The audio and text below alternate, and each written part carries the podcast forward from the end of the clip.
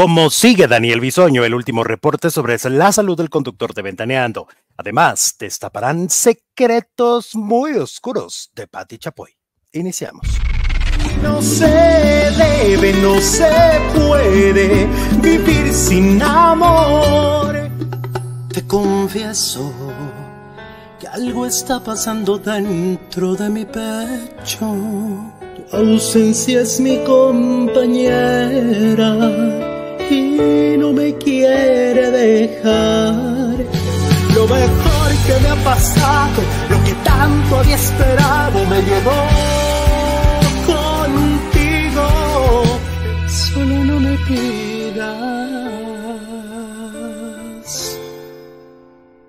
que te deje ir. Hola, hola, muy buenas tardes, bienvenidos a un nuevo video. Me da muchísimo gusto recibirlos completamente en vivo y en directo con mucha información del mundo de la farándula. Hay mucho de qué comentar hoy jueves y bueno, como siempre le doy la bienvenida también, por supuesto, a Jesús Ibarra Félix, el producer. Hola, producer. Hola, Alex, ¿cómo estás? Muy buenas tardes a todas, a todos. Gracias por acompañarnos jueves 22 de febrero. Bienvenidas, bienvenidos. Te extrañamos ayer, te extrañamos ayer. Oye, muchas gracias a Edwin que estuvo aquí en el programa El lugar mío, lo hizo genial, después lo vi. Muchísimas gracias, Edwin. Siempre, ¿verdad? Siempre lo hace genial el, el faldilludo. Siempre, siempre, y bueno, pues el agradecimiento porque pues, pues por estar, por estar cuando no, eh, pues a lo mejor tiene otras cosas que hacer y dice, no, yo quiero estar ahí con ustedes. Exactamente. Oye, mucho de qué hablar. Oye, por cierto, traigo la voz así medio rara. Si se me sale un Lolita, ya la, ahí dispénsenme. Pero es que, ¿sabes qué pasa? Que entre tanto concierto, entre tanta comida que he tenido, porque he andado comiendo con mucha gente, pues no paro de hablar. Entonces, este, como que mi voz está cansada, está un poquito cansada de tanta, de tanta cosa, Jesús, de tanta cosa. Sí, oye, ¿y qué tal el concierto anoche? Te fuiste a ver a Yuri y a Cristian y a Verónica Castro y a Patti Chapoy. Sí, fíjate que se llevó a cabo el concierto, eh, el primer concierto de la gira de Yuri y de Cristian. Con esto abren una serie de presentaciones que harán tanto en la Ciudad de México, en el Auditorio Nacional, donde ya, ya tienen pues cuatro conciertos confirmados. Bueno, el de ayer, el de hoy y otros dos en marzo, ¿no? Porque además les fue muy bien en la venta. Pero, por ejemplo, van a estar por Guadalajara, van a estar en Monterrey, van a estar en Mérida, van a estar en muchos lugares de la República Mexicana. Todavía no se anuncia si van a ir a Estados Unidos. Pero bueno, era el primer concierto, evidentemente era una fecha muy importante y por lo tanto tenía que estar eh, la madre de Cristian Castro, Verónica Castro estaba eh, en primera fila desde antes de iniciar el concierto, pues es lo que generó como más expectativa, ¿no? Es lo que generó como más ruido dentro del auditorio, era como de, ay, ¿qué, qué está pasando ahí? Había, sí había personas que se, se estaban tomando fotografías con ella, tampoco demasiadas, porque la, la, la fila 1 estaba como bloqueada justamente para que no se le acercaran. Eh, de hecho, hace cuenta que me llamó a eso yo nunca lo había visto, porque había visto que siempre hay gente invitada, o sea, gente importante invitada por los famosos, y nunca me había pasado ver que por ser alguien como Verónica Castro, pues las eh, siete o seis eh, personas que se podrían haber estado al lado en la primera fila, pues no había nadie porque anularon los boletos para que Verónica no tuviera a nadie enseguida. Eh, qué fuerte, qué fuerte, porque pues entonces los que, querían estar ahí cerca de Yuri y Cristian fregados hasta la segunda, tercera, o sea, no pudieron. no pudieron primera fila, no pudieron presumir primera fila, qué mal. No, no se pudo, fíjate, era, era una particularidad. Cristian ya le había dicho a, a Patti Chapoy cuando tuvieron un enlace ya le había dicho que, que, la invitaba al concierto y que la iba a sentar al lado de su amiga Verónica Castro. Se le dijo, te voy a sentar al lado, al lado de tu amiga Verónica. Y finalmente sí es cierto, Pati Chapoy estaba al lado de, Verónica Castro, estaban juntas, eh, todo el concierto estuvieron eh, platicando y así como que aplaudiendo y sacando sus celulares para grabar a, a Cristian y a Yuri. Y déjame decirte una cosa, desde mi punto de vista, la peor fila del Auditorio Nacional es la última, bueno, las dos peores, la última y la primera. La primera, por más que estés en la primera, no ves bien, en realidad no, no aprecias todo el escenario, eh, tu cabeza está de una manera que dices tú, pues estoy en primera fila, pero, pero no, el show no se disfruta tanto, ¿eh? no es la mejor fila para un show. No, aparte terminas con, eh, eh, tienes que estar volteando siempre para arriba y terminas como con la nuca doliéndote por ahí, el cuello torcido. Sí, es como complicado de la primera fila. Sí, porque la, porque el escenario es muy alto y ellas además chaparritas, además, o sea, ni siquiera, o sea, sí les quedaba así como muy alto para ver. Este, bueno, te voy a contar, a ver, ya, ya vamos al, chisme, el chisme. Resulta que cuando, mm, ahorita les cuento que si me gustó o no me gustó y qué pasó, pero por ejemplo, eh, cuando ya eh, Yuri la presenta a Verónica Castro, el auditorio se cayó, o sea, el auditorio fue de, ah", o sea, fue un grito de, esos grandes. Y cuando presenta a Patti Chapoy, Bravo. Ajá. O sea, se notó la diferencia. Cuando presentaron a Pati Chapoy. Pati, ¿cómo está Daniel? se notó la diferencia. Ah, que le dice esta, le dice Yuri, ay, Patita, es que tú eres la mejor de los espectáculos en este país, todos los demás son unos mentirosos. Y dije, ora, ora, pues, ¿qué trae contra los demás? No, o sea, ahora resulta que solo hay una, un programa que dice la verdad, dice Yuri, hola. No, bueno, pues, eh, pues, la tenía ahí enfrente, entonces todos los demás son mentirosos. Ay, mi Yuri. Se escucha como un. Eh, ¿Tienes prendido el aire o algo así? Sí, ¿sí se escucha el aire? Sí, se escucha. Ah, ok, ahorita lo, ahorita lo soluciono. Pero bueno, entonces esta, mm, eh, ¿cómo se dice? Eh, Patty, pues no fue tan bien recibida por la audiencia, ¿eh? O sea, la audiencia no, no, no le aplaudió tanto, la verdad no fue un recibimiento así que dijeras, uy, no, qué bárbaros, todos nos moríamos de ganas de, aplaudirle a la, a la Chapoy. ¿Ya nos escucha? No, ya no, parece que no. Oye, pero el problema es que tenía Verónica Castro ahí enseguida, pues ¿cómo? El que se sentara ahí iba a ser opacado por ella. Sí, pues era una sombra muy fuerte, ¿no? Ahora, a mí me llamó la atención que, que, que a Verónica la presenta Yuri y que Cristian no habló. Pero la persona es un ángel caído, o sea, como el demonio. ¿Viste eso? ¿Oíste eso? Ah, sí, dijo, dijo, ángeles caídos de Hay ángeles caídos que no sé qué dijeron. ¿De quién está hablando? Pero fíjate que no. por ahí o qué pasó? Pero Cristian no habló. O sea, eh, Cristian es para que hubiera dicho mi madre, no sé, mi ejemplo, gracias por lo que me enseñaste en la vida, gracias por, por tu amor o por... Y no dijo nada. Ok. Es raro, ¿no? O sea, no sé, fue, un, fue algo extraño.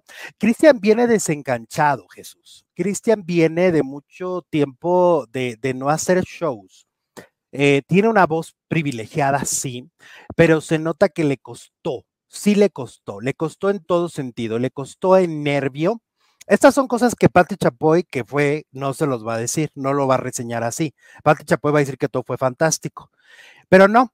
O sea, Cristian es un gran cantante. Cristian tiene una voz hermosa, pero se nota que lleva muchos años sin pararse en un escenario eh, constantemente, porque eh, en, algunas notas se volteaba a ver con Yuri y, como que le decía, termina tú el, agudo, porque aparte Yuri pues está súper vigente, su voz está intacta y, terminaba con un agudo así increíble Yuri. Y, Cristian se veía muy nervioso, no hizo mucho contacto visual, tampoco mucho contacto verbal, es decir, tampoco habló mucho durante el show. Eh, eh, ya ves que pues siempre es como muy simpático y avienta sus chistecitos, no, este, se, se volteaban, los, lo que pasa también es que era el primer show y no está amarrado, ellos no están amarrados en el escenario, no están todavía enganchados y entonces volteaban al final de cada canción así como de, ahora que sigue? O sea, literal, ¿eh? O sea, se les veía sus ojos de, y ahora qué, y como que había alguien que le decía, chuchu, vete o quédate, ¿no? Porque sigue otra canción tuya. El show es, entran ellos y cantan canciones, una canción, unas canciones eh, de cada uno de ellos y, la cantan juntos, y luego se queda Yuri, y luego regresa, y luego regresa Cristian, y le así van, ¿no? Cantando los dos o cada quien sus éxitos y así van saliendo y entrando del escenario y todavía se nota que no saben cuándo es. De hecho, Yuri se aventó en la, al final de la primera, del primer medley, se aventó un gritote hacia los bailarines porque también los bailarines no están todavía conscientes de lo que viene. Y cuando Yuri termina, tiene el sombrero con el que inicia, lo tiene en la mano y se lo va a pasar a, a quien corresponda, a un bailarín, y se van todos se van todos los bailarines. Y entonces Yuri pega un grito de ¡Eh, así, y todos así de ¡Hora! O sea, pues pegó. la primera vez, digo, no, no se justifica nada el que haya fallas, porque pues, se supone que para eso ensayan y ensayan y ensayan, pero pues, visto lo visto, aquí lo que tú comentas es que no hubo ensayo previo. Ajá, como que no ensayaron tanto este, ni también en las canciones se notaba que no sabían en qué momento entrar cada uno. Yuri más, Yuri como que sabía un poco más, pero Cristian se notaba que iba un poco al, a ver cómo me va. Este, no estoy diciendo que no cante bonito, canta precioso, pero el problema es que no están amarrados en el escenario. Y por ejemplo, Yuri, ese momento de no sabe a quién darle el sombrero, le tenían que venir a poner el vestido, o sea, tenían que pasar cosas que, no pasaban precisamente por eso. Se notaba el nerviosismo de, de, los dos. Sí se notaba, pero Yuri, pues al final de cuentas siento que como está más vigente y tiene más shows todo el tiempo, pues como que puede más con, la, con, con el reto. Este, la gente estaba enloquecida, pero yo creo que con el paso de los shows se irán amarrando, quiero creer. Eh, pero en este primer show estuvieron estos errores. Ahora, eh, circuló una fake news, circuló una noticia de que supuestamente Patti Chapoy y Verónica Castro habían salido de a medio concierto del auditorio. fíjate en, las redes. Esa es una mentira. Este, ellos ellas salieron del auditorio en el falso final cuando, cuando el show termina y que, como lo estoy diciendo, es el falso final de todos los cantantes y todo el mundo pide otra, otra, en ese apagón de luces, ellas se fueron. Es decir, se perdieron lo último. Pero estuvieron todo el concierto. Pues sí, todo el concierto prácticamente, porque, porque digamos que ese es el, el, plus, es el, pilón del show, es cuando ellos regresan y cantan dos canciones más, una cada uno de ellos, ¿no? Entonces, como que digo, mm, no, no, no, no, no, creo que el dato está incorrecto, este, no sé a quién se le ocurrió decirlo, pero pues quien se le haya ocurrido, pues eh, pecó de, de desinformado, desinformade o desinformada. No sé quién fue. Pues es que mucha, mucha gente se va en el falso final para evitar los embotellamientos de la gente, el tráfico afuera, etcétera, ¿no? Entonces, pues ellas quisieron hacer lo mismo, a lo mejor se fueron al camerino, al escenario atrás, veto a saber, pero no abandonaron el show en ningún momento, ¿no? No, porque empezaron a decir, es que le acaban de decir a Patti Chapoy que mi sueño está muy enfermo y entonces tuvo que salir. O sea, se empezaron a inventar una telenovela y, y lo cual no existió. Oye, te tengo que contar que que salí en la pantalla del auditorio ahí dándolo todo, Jesús. El camarógrafo me tomó. Hiciste tu debut en el auditorio, pues es que ¿cómo estarías? Ay, estaba yo bien intenso. ¿Y sabes cuál estaba cantando yo? La de Ese ya más que yo. Y te tomaron en ese momento y, y me tomaron en ese momento cantando ese ya más que yo. Si alguien de los baldilludos estaba en el auditorio, que ya sé que sí, porque muchos me escribieron de no, no nos vimos, no, no nos topamos, etcétera. Si alguien grabó ese momento, por favor, mándeme el video porque quiero ver, porque, porque no me vi. Yo estaba tan y, al volteo y me dice mi amiga Maribel, salimos en la pantalla. Y yo, ora, por Sí, yo estaba ahí dándolo todo, Jesús. Ah, pues qué padre que te la que se la pasaron bien y que salieron, hiciste tu debut en, en la pantalla del auditorio, mira, nada más y nada menos. Oye, ¿sabes también quién estaba? Estaba Fabiruchis, Fabián Lavalle. estaba, estaba también Sofía Castro. Eh, me tocó, me tocó ver que cuando llegó estaba está Silvia Galván, que se dedica a cuestiones del, del, estilismo y todo esto, ¿no? no sí se dice estilista, bueno, todo este rollo. ¿Y quién más estaba? Creo que estaba Ricky Manjarres arriba, en la parte como que, lo donde ponen a prensa, que es como en, lo, en la parte de arribita. Ahí estaba Ricky, que no, a él sí no lo vi, pero vi sus historias. Mm, ¿Qué más? Y bueno, pues fue un gran show, fue, son grandes canciones, son grandes éxitos y yo creo que los grandes suertudos van a ser ya los que los vean en marzo, cuando ya los vean más ensayados, más ensamblados. Yo creo que ya el show va a ser mucho más para disfrutar. Nosotros lo decíamos el otro día de Lucero y Mijares, que los vimos al principio de los shows en el 2022 y hoy están, pero perris, ¿no?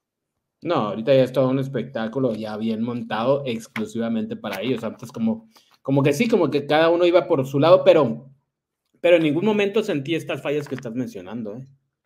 No, no, no, no, ahí sí se notaba más ensayado. ¿Sabes por qué? Acuérdate que el show que presentan el, 80% del show que presentan Lucero y Mijares lo hicieron en la pandemia. ¿Te acuerdas que hicieron un show y ya habían ensayado para el show de la pandemia? Sí. Hicieron un show especial y luego ya después vino la gira. Es decir, como que ya llevaban un rato trabajando. Y acuérdate que Cristian acaba de llegar a México, ¿eh? O sea, ¿cuánto te gusta que ensayó Cristian? ¿Tres veces con Yuri? O sea, se acaba de llegar. sí, poquito, poquito, poquito y dieron muchas entrevistas y él anda con lo de la novia. Yo te aseguro que hubo unos tres ensayos generales y se notó. Sí se notó porque los ojos de los dos lo decían, las miradas que se echaban de vas tú, mano. No, mana, no, no voy yo. Y luego, y se notaba que a Cristian, Cristian canta precioso, pero se nota que le está, está todavía como de, hasta se notaba, y él lo, lo hacía evidente, ¿eh? esto lo hacía evidente, hacía unos ojos como de, la respiración no le llegaba, no alcanzaba estas notas que él tiene acostumbrados. Claro, hubo momentos donde hizo agudos padrísimos, pero hubo otros donde Yuri salió al quite. ¿Y habló como mexicano o como argentino? Están preguntando aquí. Casi no habló es que casi no habló. O sea, de verdad, fue mínimo, fue mínimo lo que dijo. Fíjate que de las canciones más bonitas que cantó Cristian, eh, le, eh, hubo un momento en donde cada uno cantó una canción del otro. Entonces, así en solitario. Y entonces él cantó Esperanzas. Ah, ok, de las primeras. Y le salió muy padre, ¿eh? Ah. Y ella cantó Agua Nueva. Órale, pues puro, puro hit. Ajá, sí, sí. Y no, pues ya sabes, yo también ahí subí mis historias de que te, me destapo el escote para que este te provoque. No, no, no, yo andaba en modo señora dolida. Yo estaba en ese mood y, y la queso. Y la queso. Y el auditorio lo supo. Oye, y luego Verónica, ya ves que ya le, yo le caigo re bien. Ajá. Y entonces, y cuando me haber visto ahí en la pantalla, haber dicho, ay. Pero pues ni modo. ¿Crees que, Pati Chapoy tenga muchos secretos escondidos? Dice la encuesta de hoy, más de mil, casi dos mil votos. Pues claro, el 96% dice sí, el 4% dice no. Pues claro que tiene, todos tenemos. Sí, pues sobre todo yo creo, Jesús, que personas con, con gran poder, ¿no? Deben de tener, o sea, ahorita lo vamos a platicar, pero pues sí, yo creo que personas que viven el poder de esa manera deben de, esconder muchas cosas. Ella ha dicho que vale más por lo que calla que por lo que dice. Ah, sí, cierto, es una frase de ella. Tienes razón. ¿Qué más? ¿Qué más tenemos? Dice, tal vez Cristian se desacostumbró a la altura. Más bien, yo creo que a lo mejor estaba nervioso por tenía a su mamá ahí enfrente, ¿no? Ay, sí. Y ya ves que las mamás son bien criticonas. O sea, seguramente ya le haber dicho, mira, mijito, esto, pero aquello, pero uh, tú, ya sabes. y yo creo que ya lo estaba esperando. Aparte de su mamá, también tener a Yuri, yo creo que impone mucho, ¿eh? La maestra. Sí, sí, sí, porque tienes a una persona con una voz increíble, con una precisión al cantar, con un aura de estrella que no tiene nadie en el mundo del espectáculo. O sea, esta mujer es, es impresionante, parece que está bebiendo agua cuando se mueve en el escenario, ¿no? Aparte, cuando el Cristian estaba en el kinder, Yuri ya salían siempre en domingo y ya cantaba la maldita primavera, imagínate nomás. Sí, pues Yuri le dice, podría ser tu tía, podría ser tu tía. Bueno, pero tía, pero aparte la carrera y las tablas y todo lo que tiene mm, por encima de él, pues sí, sí lo debe haber Sí. nervioso, como no. Y la voz. Oye, que por cierto, había una, no sé qué era, gallina feliz, este, polla, o no sé cómo llamarla, pero había una Ah, muchacha, feliz. Había una muchacha disfrazada así como de, como de pollito, Ajá. y todo el tiempo estaba ahí desviviéndose para que Cristian la viera. Cristian nunca volteó, nunca hizo contacto visual con la audiencia, nunca. Este, estuvo casi todo el tiempo en medio del escenario, ni siquiera se iba a las orillas.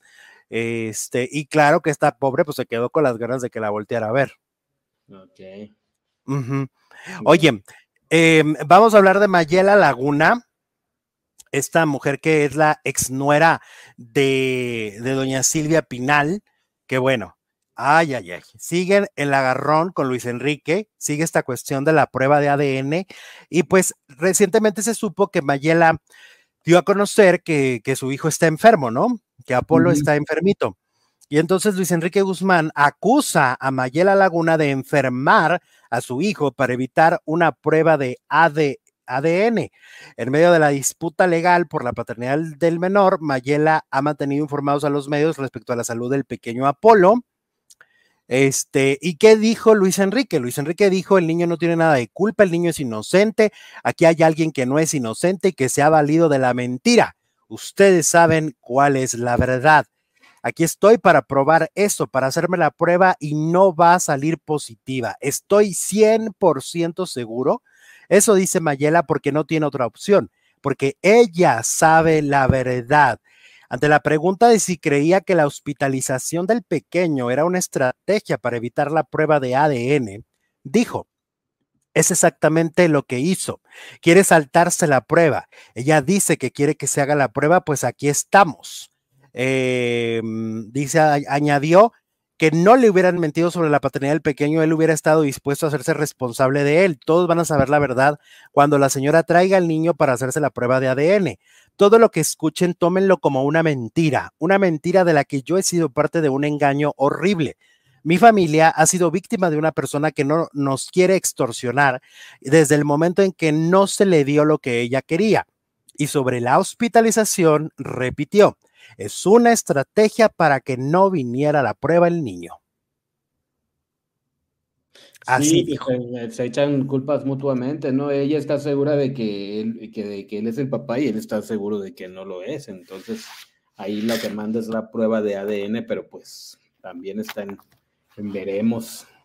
Sí, y él acudió y ella no. O sea, pues por el niño porque está enfermo. Entonces, pues aquí estamos en medio de un, de, de dos personas, como dices tú, de que, que, cada uno tiene su versión, cada uno tiene su verdad, y resulta que, que, que, que pues todavía no se va a saber, porque como el niño no pudo ir, ¿no? Uh -huh. Está fuerte esta historia. Está fuerte, pues claro, ¿cómo iba a ir si está en el hospital? Mira, volviendo al tema de Cristian, dice Mar Rodríguez, Cristian en modo Luis Miguel, no pelando a nadie mientras canta. Oye, y aparte Luis y Cristian fue a ver a Luis Miguel y el mismo, la misma bronca, ¿no? De que se quejó de que no lo volvió a ver ni lo saludó ni nada, pues ahora él aplica lo mismo. Sí, de verdad, no, nunca, no, o sea, muy pocos momentos él volteó, no sé si la iluminación no le, no le, porque vi que la iluminación estaba de frente, tal vez eh, de alguna manera, porque sí tenían unas luces como moradas de frente, y a lo mejor pues no, no, no podían ver, o sea, en una de esas sí no podían ver, ¿eh? Entonces, eh, pero no, no, casi no tuvo contacto y casi no habló, te digo. De hecho, Yuri tampoco se controló, ya ves que parece estandopera, no se controló mucho.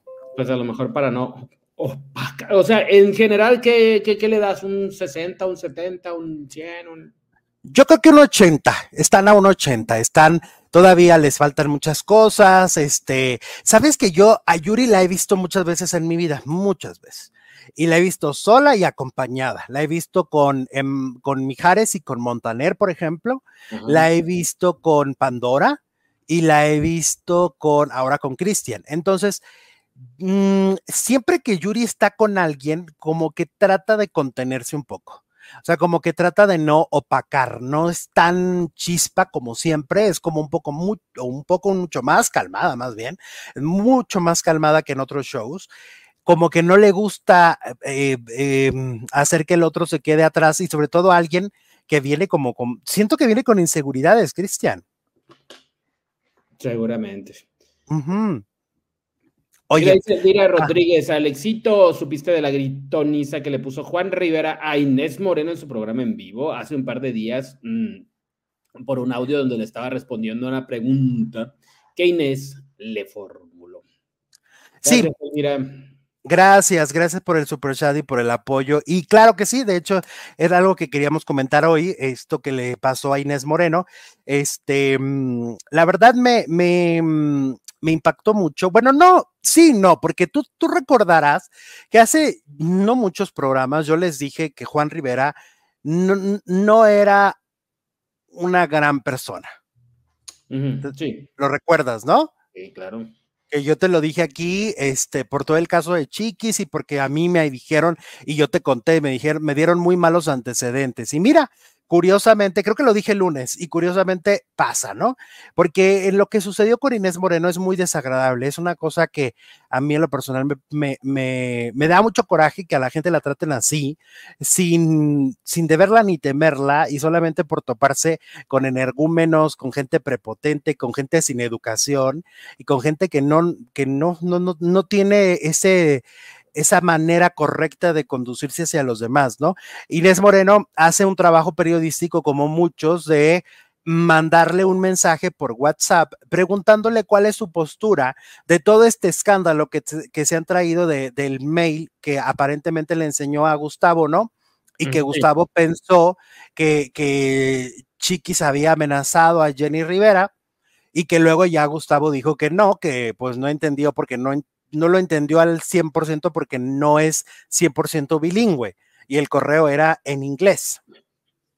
Y entonces ha habido toda una polémica por eso, más las declaraciones de Chiquis, más la demanda, más todo lo que pasa.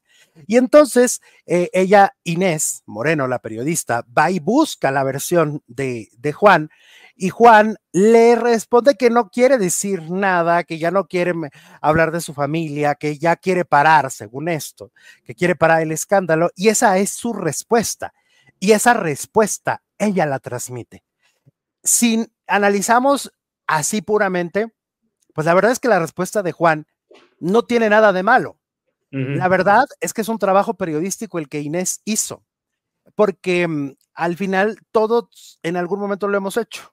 O sea, eh, en este canal, ¿cuántas veces no te digo yo, oye, fíjate que le mandé un WhatsApp tal y luego me respondió y me dijo tal cosa, ¿no? Sí. Ha pasado todo el tiempo, todo el tiempo lo estamos haciendo, porque es una conversación de periodista a, a figura pública, iba a decir artista, pero no, a figura pública. Entonces, em, Inés transmite este audio, él enfurece, le marca justo cuando ella está en vivo eh, haciendo su programa que está entrevistando a Marifer Centeno, toma la llamada y Juan Rivera se le va la amenaza muy fuerte de que le dice que la va a demandar, que nunca, que nunca le autorizó publicar este audio. Ella le trata de explicar, pero cuando la gente no quiere, cuando la gente trae algo en la cabeza y no quiere escuchar, pues ¿cómo le haces, no? O sea, yo vi la impotencia que tenía Inés, me, me obviamente me, me solidarizo con ella porque muchos nos hemos topado a este tipo de personajes incómodos, energúmenos, groseros, majaderos como Juan Rivera. Eh, no la dejó hablar, la amenazó eh, y, y, la amenazó bajo argumentos muy absurdos. Finalmente ella ya, ya comentó también que después la siguió insultando ya en privado, o sea, le volvió a hablar y la volvió a insultar y la volvió a amenazar. Y ella dice, pues que ya se asesoró y resulta que eh, la conversación sí se puede publicar, porque es una conversación, o sea, si ella hubiera publicado, fíjate bien, ella hubiera publicado una conversación entre Juan Rivera y Chiquis Rivera, eso sí sería un delito. Porque son otras dos personas. Pero como en la conversación era ella con él, entonces ella es parte y ella tiene la autorización de decir yo voy a publicar porque es conversación mía. Claro. Entonces, ya se asesoró, ya el abogado ya, la, ya, la, ya tiene abogados, ya se asesoró por si este señor decide en algún momento sí demandarla, eh, pero, híjole, yo siempre he pensado que la peor dinastía, si se le puede llamar dinastía, o la peor familia del espectáculo, pues sí se dan un, un, quien vive los Pinal y los Rivera. Pues es que el señor llegó con la, con la espada desenvainada dispuesto a atacar, por eso no oía razones, por eso no la dejó ni hablar, por eso la insultó tan feo. Entonces, como dices tú, cuando la persona viene así y se apellida Rivera, pues imposible, imposible de razonar con una persona así. Pues nuestra solidaridad a, este, a, Inés Moreno, por supuesto que Inés no cometió ningún delito, por supuesto que Inés hizo su trabajo como lo hemos hecho todos. Y este, y ya Inés, mira, eso te pasa, mi querida Inés, por andar entrevistando a nada que verientos, porque dígame la verdad, este señor que ha hecho, ¿qué ha hecho? ¿Un éxito musical? No tiene. Un éxito televisivo no tiene. Solo chupan del bote llamado Jenny Rivera. Pues es que ese es su modus operandi, de eso vive pues de los escándalos, de una imagen de, patán que no puede con ella, pero pues que le funciona. Exactamente. Entonces, Inés, mira, yo le invito a Inés que haga lo mismo que ya hemos hecho en este canal. Y lo comentaba yo el otro día en la entrevista con Flor Rubio. En este canal, cuando viene alguien a platicar con nosotros, es que tiene una carrera, es que tiene un proyecto, es que tiene algo interesante que decir. Pero si no, mira, ay, vámonos, ¿no? Qué horror, qué horror. Este, vamos con Pati Chapoy. Oye, fíjate que este Jorge Carvajal contó que viene al parecer una guerra entre Pati Chapoy y su ex asistente, ¿no? Algo que ya hemos visto que ha pasado infinidad de veces. Infinidad de veces hemos visto que los famosos son traicionados por sus más allegados colaboradores. No sé, o sea, si nos vamos a la prehistoria, pues este Juan Gabriel y Joaquín Muñoz, ¿no? Era su ah, asistente. Que hasta la fecha vive de Juan Gabriel. Bueno, no vive, pero pues sí se mantiene en el ambiente gracias a Juan Gabriel. Era el que le cargaba el neceser a mi Juanga cuando iba cantando. Ajá, exacto. Entonces, y así hemos visto tantos casos de, de, estos asistentes que luego no tienen ética, ¿no? Y que se dedican a hablar de sus ex jefes por resentimiento, por, como yo siempre digo, es que tal vez lo mejor que les pudo pasar en la vida fue trabajar ahí, ¿no? Y entonces, con este resentimiento que se andan cargando, y parece que Ernesto Hernández, según lo que dijo Jorge Carvajal, pues tiene audios, tiene información tiene secretos muy oscuros y muy, eh, pues, que dejarían mal parada a la señora Patti Chapoy. Y, mira, hace poco estaba yo viendo una, una anécdota que contaron de que llegaron a una boda, ah, ya me acordé, a la boda de Yadira Carrillo, en aquel momento cuando se casó con Juan Collado. Mm. Y que entonces venían llegando, llegaron todos juntos los de Ventaneando, venía llegando Pedrito, Atala, este, eh, Mónica Garza, y que se topan a Diego Fernández de Ceballos, sí. al, político. y que entonces, sí, el jefe Diego, y entonces les dice, este sí es el crimen organizado, refiriéndose a Ventaneando, refiriéndose a Ventaneando. ¿Eh? ¿Quién dijo eso, Pedrito? Pues, no, el Diego Fernández de Ceballos. Ah, ok. O sea, el jefe Diego dice, este sí es el crimen organizado porque está viendo llegar a los de Ventaneando todos juntos. y es que, eh, y es que, y, Mónica Garza lo dice, la jefatura de información de Ventaneando es, es como el FBI, o sea, tienen el poder de, de tener información muy pesada, muy dura, muy dura, muy fuerte. A lo mejor ahora ya no la dicen tanto, pero a lo largo de los 28 años de la historia de este programa, sí han tenido a su alcance datos muy perturbadores y datos que a lo mejor siguen guardados en un cajón. Eh, y a lo mejor esos datos guardados en el cajón, por eso esta es mi teoría, datos guardados en ese cajón llamado Oficina Pate Chapoy, em, era, se lo pueden guardar para poder tener buena relación con ciertos famosos, ¿no?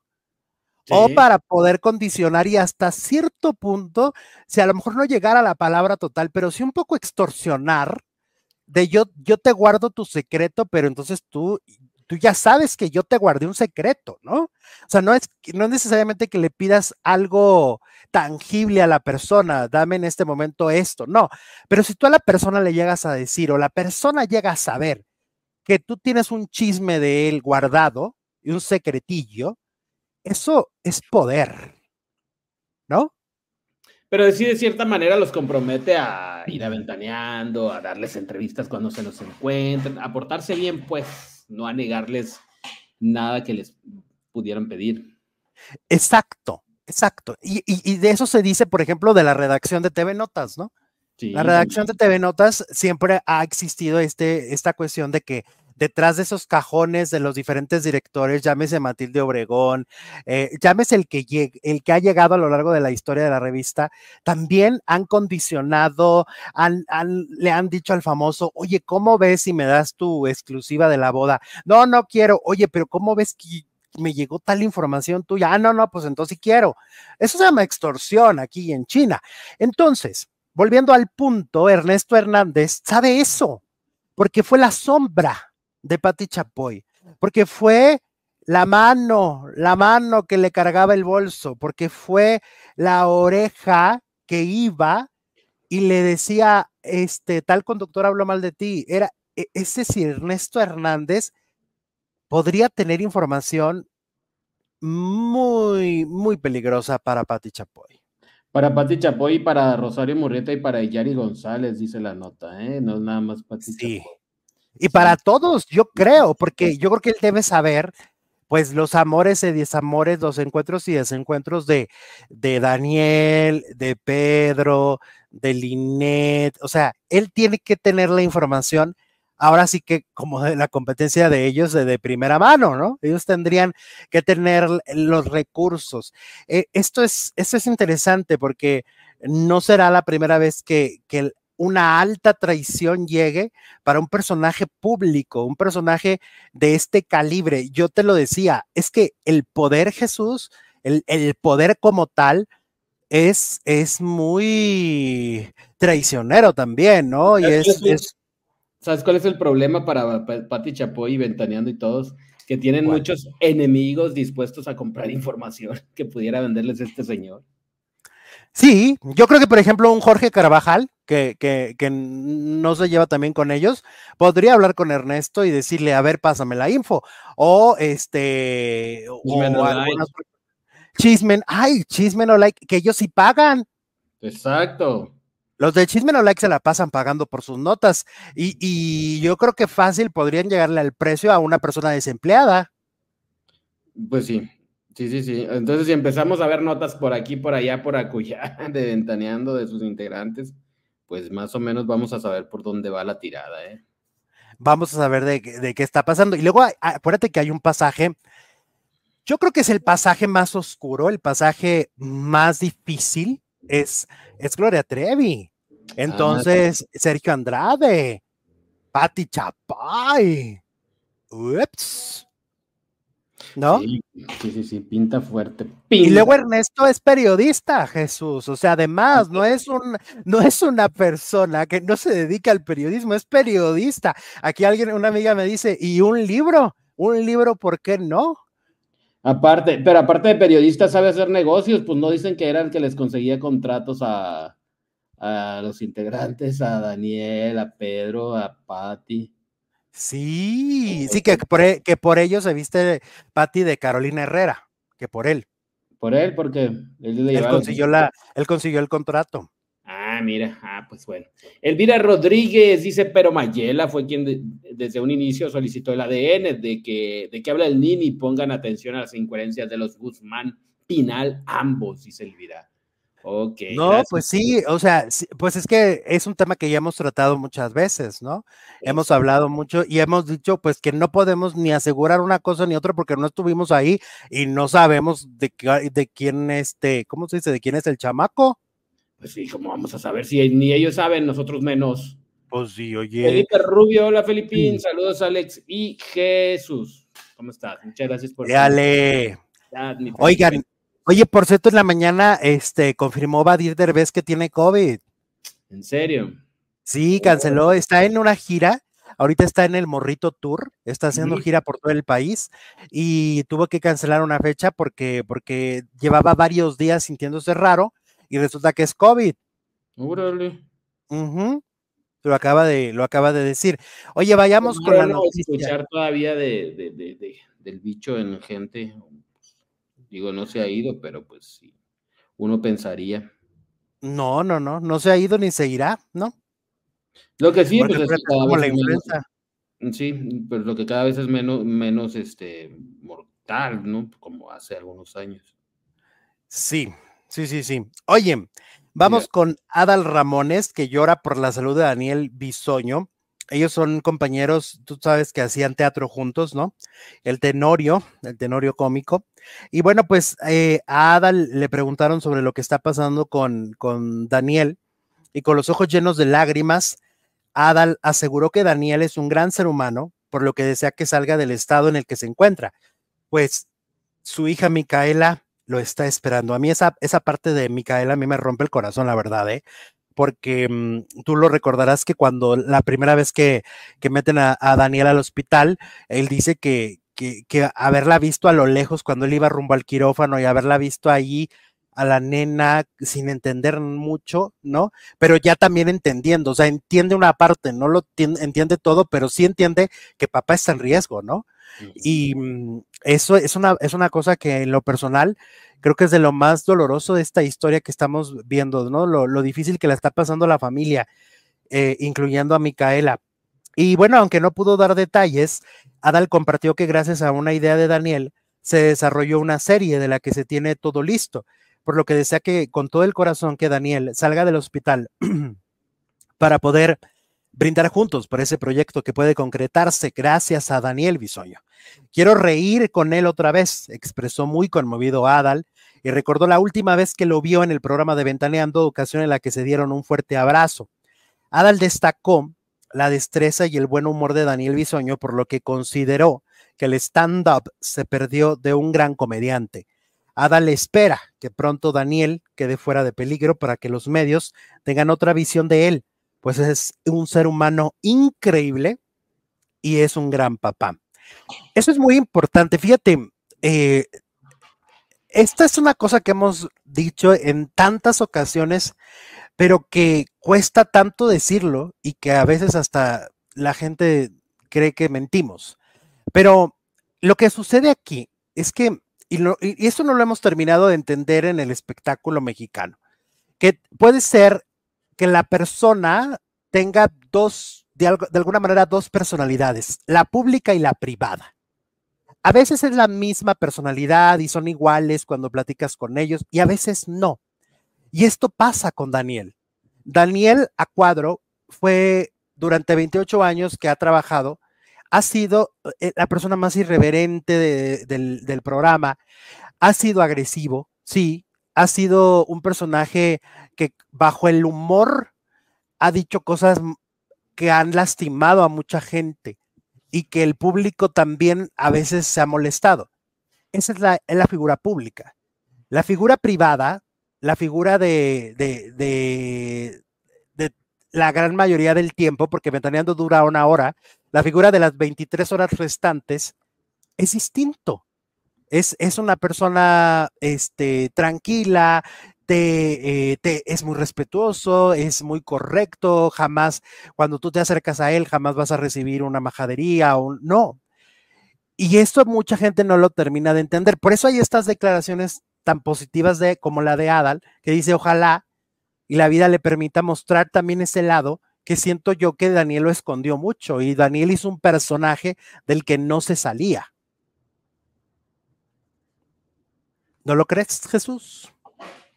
Creo que sí, creo que todos tenemos, eh, ser famoso o no ser famoso, la personalidad que muestras en tu casa, eh, con tus amigos y en tu trabajo, ¿no? Es totalmente, en el trabajo pues tratas de ser según el personaje que hagas, porque todos hacemos personajes, ¿no? Sí, sí tienes razón. El maestro responsable, pero en su caso es el buena onda, pero con sus amigos es el relajante. Pues así es como lo estás mm, platicando, como al parecer es Daniel Bisoño, como todo mundo, ¿no? Un ser completamente normal. Y que eso es lo interesante, que, que invitemos a nuestro público que nos está viendo en este momento, hagan esa introspección analícense así, a, ver quién soy cuando estoy trabajando. Ah, no, pues a lo mejor soy bien culé. Ah, pero en mi casa soy un mandilón y soy el más dulce papá y el más dulce hermano. Ah, bueno, entonces, fíjate, tú mismo, sí, que no eres famoso, tienes esta personalidad. y es lo que pasaba con Daniel.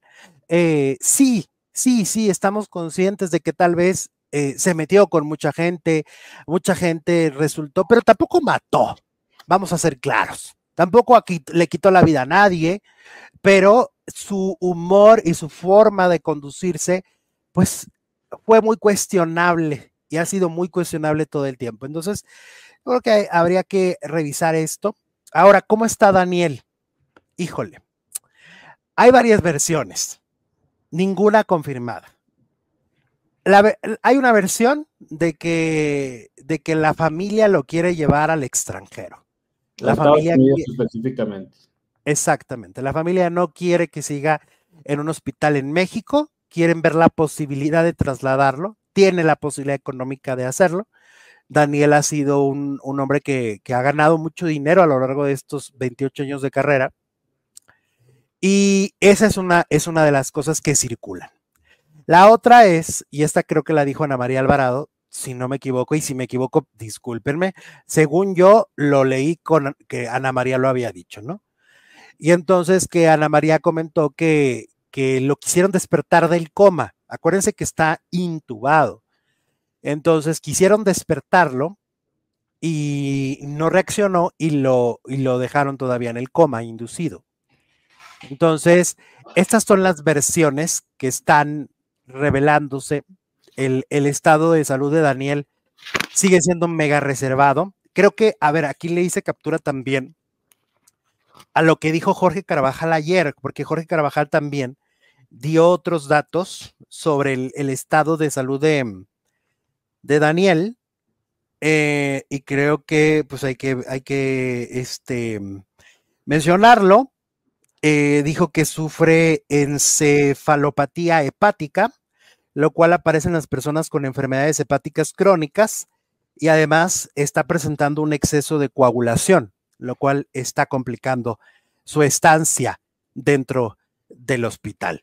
Entonces, las versiones honestas no se dejen ir por cualquier video cualquier nota, porque todo el día de ayer nos estuvieron etiquetando de, ¿saben si Daniel ya se murió? ¿Saben si Daniel? No se dejen llevar por estas noticias, tampoco por la cosa que dijeron de que Pati Chapoy había salido de, mm, del Auditorio Nacional corriendo porque Daniel estaba peor, tampoco fue verdad.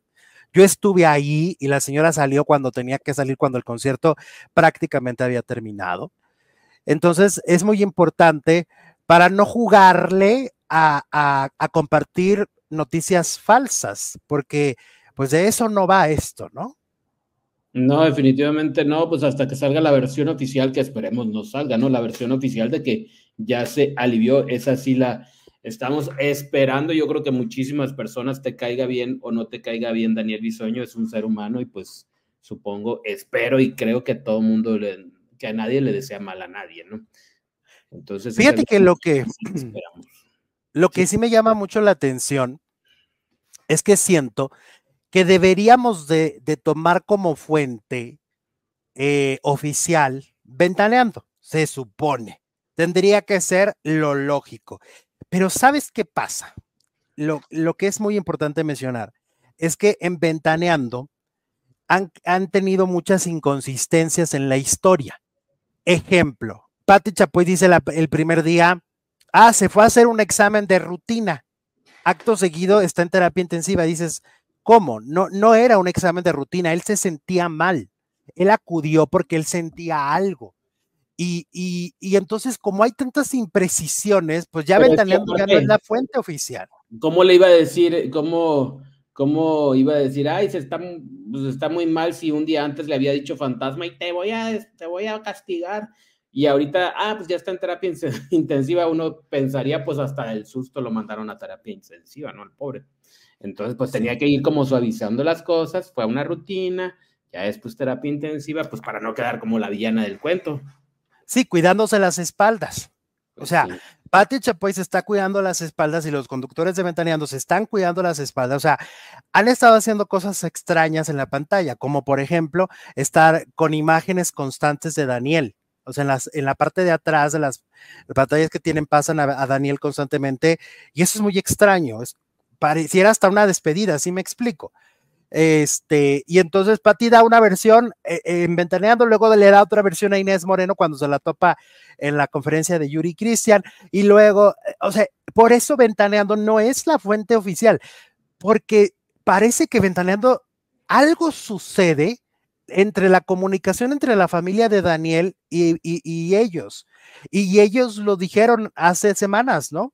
Que en las otras intervenciones y en las otras em, visitas de, Daniel al hospital, nunca existió la comunicación clara. Era un reclamo que Patti hacía, ¿no? O sea, ¿por qué? Esa es una pregunta que yo, que yo sí me hago, yo sí me cuestiono, ¿por qué esta relación está como un poco fracturada. Entonces, la relación de, de Patty con Daniel, la relación de Daniel con Ventaneado, porque pareciera así. O sea, esto es lo que nos indica, porque si él ha estado 27 años ahí sentado, y entonces ellos no son los que nos están diciendo la, la información exacta y correcta, ¿qué sucede? ¿Qué es lo que Y ya ves que cuando le dicen a Pedro Sola, Pedro, mintieron, no, no mentimos, y corrió como enajenado, este, bufando, ¿no? Pues yo creo que sí saben lo que pasa, pero manejan la información a su conveniencia. Sí, sí, sí. Sí, ese es, ese es el problema. Y por eso ahora, pues, Ventaneando es la fuente menos confiable del tema, Daniel Bisoño. Por eso la gente confía en otros espacios. Esa es la verdad bueno, dice eh, la encuesta de hoy, ¿crees que Pati Chapoy tenga muchos secretos escondidos? 96% dice que, por supuesto que sí, y el 4% dice que no. Víctor Guerrero dice que la casa de los famosos debería ser la casa de los pleitos, porque solo hay puros pleitos. Qué triste, está de la fregada. Y ahorita en la siguiente hora vamos a hablar de la casa de los famosos. Que se largó uno, que se largó uno otra vez. O sea, todos están queriendo salir. Ahorita lo platicamos. Mejor la casa de las fugas, porque ya nadie quiere estar ahí. Oigan, muchas gracias. Casi ocho mil personas conectadas. Muchísimas gracias a todos los conectados el día de hoy. Es un gran número para nosotros. Ale, estamos ya en la segunda transmisión del día, completamente en vivo y en directo, con mucho de qué hablar, con mucho de qué hablar. Producer Jesús Ibarro Félix, ¿estás listo?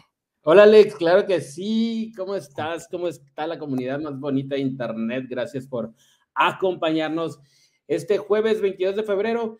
Y se nos pasó decir en la primera hora que mañana, mañana viernes, no vamos a estar. Oye, es cierto, tienes toda la boca llena de razón, nos van a empezar a bufar. Este sí, se nos olvidó decirles en la primera hora que mañana no hay programa, porque yo de regreso, de regreso a casa. a esta hora vas a estar volando. Justo, exactamente. Sí, exacto. Entonces, pues no, se nos complicó, así que habrá programa hasta el lunes, ¿ok? Hoy es el último programa de la semana. Oye, tengo varias notitas aquí extras que te quería platicar antes de entrar con el guion exacto que tenemos. Este, tengo unas notas que me, que me contaron, como por ejemplo, oye, que Gonzalo Peña, ¿te acuerdas de Gonzalo Peña? Me acuerdo de Gonzalo N. Exacto. Este, este hombre que, que se estuvo involucrado en un caso muy complicado de, de, temas, ya saben, de esos temas muy delicados de ahora, eh, de denuncias, y él era un testigo, pero luego también lo buscaba la policía y bla, bla, bla. Pues me estaban contando que ya anda rondando en Televisa, está pidiendo trabajo en Televisa, está de regreso en México. Gonzalo Peña ya no está en el extranjero. Tú recordarás que no se sabía exactamente su paradero, se decía que estaba en España, porque él es español también, según yo, y em, ahora ya regresó a México. Está en México, está tocando las puertas de las diferentes producciones de Televisa. En este momento, Gonzalo Peña está tocando puertas en Televisa. Vamos a ver qué pasa y si le dan eh, de nueva cuenta la oportunidad. Hay que recordar que él se va en el mejor momento de su carrera. Él huye del país por el caso que les decimos, en el mejor momento porque era el protagonista de una telenovela de Juan Osorio. ¿Qué le pasa a mi familia?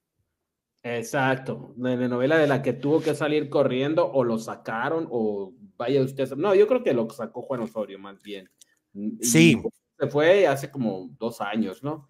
Entró otro actor que pues nomás hizo esa, a lo mejor pensábamos que iba a ser más en Televisa por lo menos y no.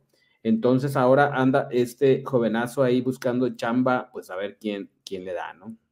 Esta es una exclusiva de nosotros, esta es una nota exclusiva. Gonzalo Peña vuelve a México, está en México tocando puertas para regresar a la televisión eh, de este país después del caso que les comentamos.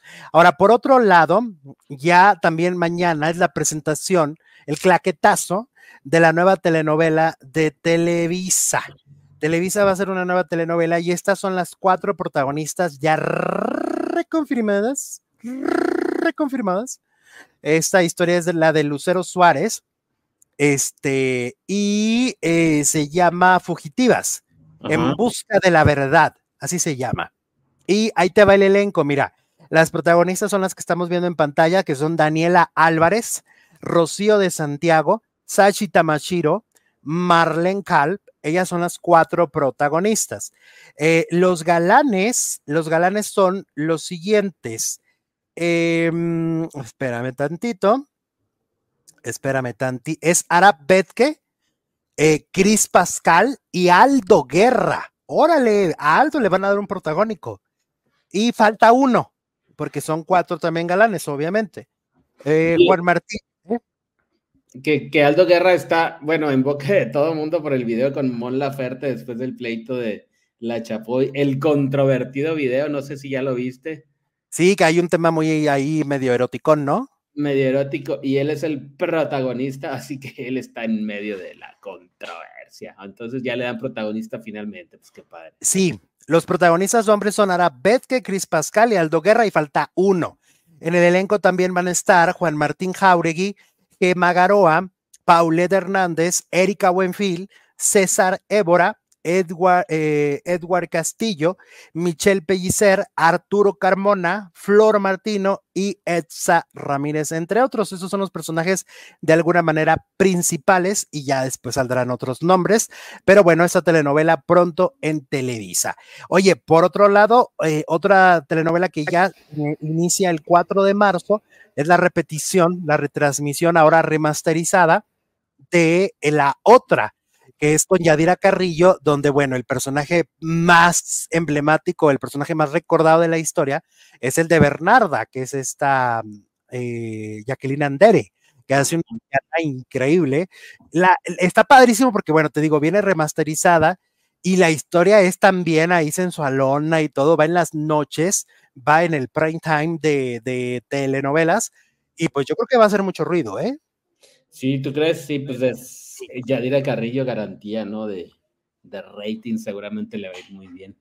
Chiguta. Chiguta, oigan, denos like porque andamos en este día, andamos bien bajitos, 128, ¿qué pasó?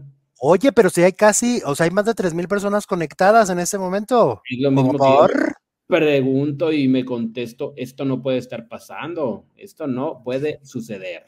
Denle duro, denle duro. Denle duro. Y luego también tenemos encuesta, también nos gusta que nos compartan, bueno, nos ayuda muchísimo que nos compartan, ya sea aquí en YouTube, en Facebook, en Spotify. No sé si se puede compartir, pero pues también un saludito a todos. Sí. También. Sí, sí, sí, sí, claro que se puede. a todas las plataformas. ¿Te gusta como conductor Poncho de Nigris? Dice la encuesta de hoy, más de 1100 votos y el 10% dice que sí. Échale. El 45% dice que no. Y el 40 y otro 45 dice que no lo ha visto, pero no, tampoco tiene entre sus planes inmediatos verlo. ¿Cómo? Oye, vamos a hablar de la salida de Gregorio de la casa de los famosos, Don Goyo. Don ah, Goyo se fue. Este, Sí, este actor eh, que, que, oye, desde el principio veíamos que era como muy exagerado, ¿no? Que era de los más dramáticos en, en, la, en la casa. Y pues Gregorio abandonó la Casa de los Famosos de Telemundo 2024 porque al final no le gustó el ambiente. No, pues ¿cómo te va a gustar? Pues si estaban amenazando de muerte. ¿Quién lo amenazó? ¿No te acuerdas que se amenazaban Lupillo? Porque dice que no le gustó el ambiente, pues si Lupillo y Alfredo Adame amenazándose de ah, muerte. ellos sí, claro, no, yo pensé que era Gregorio, no, a él no le gustó y, pues no pertenecía a ningún equipo finalmente. Y pues bueno, yo creo que tomó una decisión sabia para, si quieres conservar la salud mental y la cordura, mejor salte a tiempo, ¿no? Porque ya vimos cómo salen algunos todos desquiciados. Dice que no fue lo que esperaba y es que el actor contó que fue su familia quien lo alentó para aceptar el reto y formar parte del programa, pero pues entonces que no lo había visto, pues y de eso va. Todas las temporadas han tenido problemas. Pues sí, pero yo creo que una cosa es verlo desde afuera, ver los toros, toros desde la barrera, que ya entrale a ruedo. Mira, por lo, por lo que esperaba no decepcionarlos con su salida. Gregorio tuvo que admitir que su experiencia dentro del reality show fue muy diferente a lo que imaginaba, motivo por lo cual no tuvo opción más que abandonar de forma voluntaria. Así que se fue Gregorio, adiós, se llamaba, oye, pues ya, ya cuánto, llevamos dos, ¿no? La de la puerta, que es la Tali, y ahora este Gregorio. Y otros que amenazan también con irse, ¿no? La divasa, como que dicen que algunos que, que no la ven tan sólida, ¿no? Que, que, se la pasa llorando y también como que dice, este no es mi hábitat. Híjole, capaz que les, les dieron ideas Gregorio tal y empieza la desbandada. Pues sí. Es que. Pues, pero deberían de meter a otros, ¿no? Porque si no, pues el tiempo no va a durar lo que prometieron. Se supone, ¿no? Pues tendrían que empezar ya, porque por ejemplo a Tali no la han sustituido y tampoco a Gregorio. Bueno, Gregorio acaba de salir, pero, pero pues ninguno de los dos ha tenido ya un, un suplente. No dudes que empiecen a regresar a los que ya se fueron. Digo, a los que se fueron porque los sacaron, no a los que se fueron voluntariamente. Sí, pues a lo mejor pueden regresar a Cristian Estrada, ejemplo, ¿no? O sea, Cristian Estrada podría volver porque aparte tiene una historia de amor adentro. Ándale, ahí tiene, hay que continúe la telenovela. Ajá, no dudes que lo hagan, ¿eh? No, dudes que sí lo hagan. No dudo, no dudo nada. no dudo, no dudo. Oye, ¿qué crees que me puse a ver ayer? Otra vez, el, ahora el capítulo 3 de El amor no tiene receta. Eh, nos volvieron a dar. Ya desde el 2. Desde el Duques. Bueno, yo ayer vi que ahí andaba echándole los perros a Nicola. Ah, sí es cierto, sí es cierto. Oye, que en, que en Facebook está diciendo uno de los faldilludos que, que, ya creo que ya va a entrar Sandra Smester al lugar de uno de los que, porque todos se le van. Ya va a entrar a la casa de los famosos, ¿no? no hay otra. Oye, este, el amor no tiene receta. Este, capítulo 3. Ay, Dios mío, con... A ver, estamos viendo en pantalla justo una... Para mí hay dos historias que están bien intensas, ¿no? Eh, que es la historia de Daniel Elvitar con, con la suegra, que es esta... Acela Robinson, a la que le llegó un video hecho por inteligencia artificial donde es una mentira y es un video donde supuestamente la hija le dice es que tengo miedo de que mi marido me mate.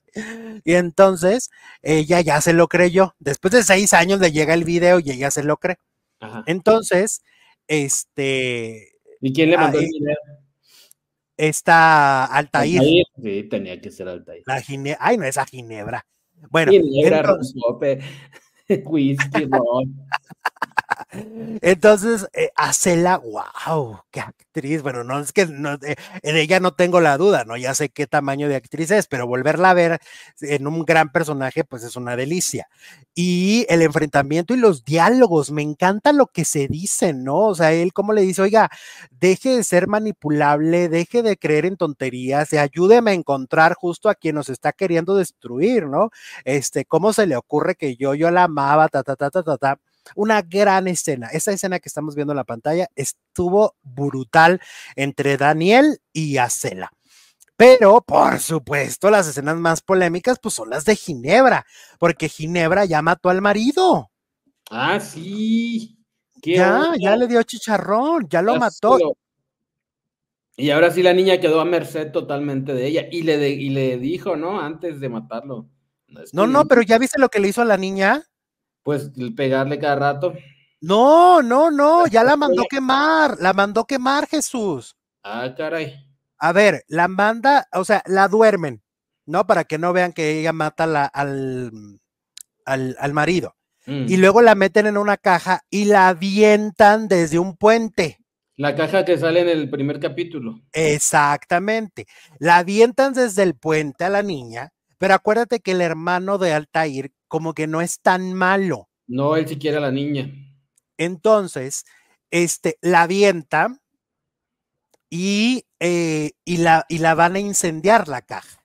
O sea, la caja la van a incendiar. Yo creo que él, obviamente, sabemos que él no se va a atrever porque lo vimos, vimos en el primer capítulo que la niña está hablando desde la caja, ¿no? Sí, claro, que está, viva. Que, está viva. Entonces él no se va a animar, pero al principio sí le avienta gasolina a la caja. Este, por orden de, o sea, Altair quiere que obviamente la, la quemen. Ella, ella, la orden que da Ginebra es maten a esta niña y, y este, y, y quemen, ¿no? Esa, está... sádica, pues envenenala o algo que no le duela, pero quemarla viva. No, pues que es mala, es mala, mala, mala, no, no, no, mala. Ya no siquiera encuentro calificativos de cómo definir a Ginebra, ¿no? O sea, es, es, es, lo más siniestro que ha existido en la televisión en, los últimos meses y años, creo, ¿eh? Yo no había visto una villana así tan sanguinaria. Este, no, porque, ni Catalina, Catalina Krill los mataba a balazos, los mataba envenenándolo, pero no, no, no, no, con sadismo. Y como que tenían límites, o sea, todavía, pero por ejemplo, muchos comparan con Ramsés este, Torre Negro. Pero Ramsés tenía debilidades, la, la, la, nieta era una debilidad, ¿no? Este, tenía sus puntos débiles. Hasta este momento Ginebra no tiene un solo punto débil porque le vale todo, ¿no? Sí, quemó a su propio hijo. Bueno, ya estaba muerto, pero pero le valió. Entonces, pues en eso estamos, fíjate, porque ella se quiere volver la víctima de México. O sea, ella quiere eh, eh, volvérsela a la que le arrebataron a la hija, a la que le mataron al marido, al que... ella se quiere volver esa víctima, ¿no? Yo creo que el segundo, mm, eh, según lo que dicen, o sea, ahí va a sacar lana y lo que quieras, pero luego va a ir por otro. Y yo, lo, por lo que entiendo, va por Daniel Elvitar. O sea, lo que quiere después es el dinero de Daniel Elvitar. Es la viuda, es una viuda negra. Y anda de negro. No, pero ayer las escenas que tuvo con este, con, con, es Harry Gainer, ¿no?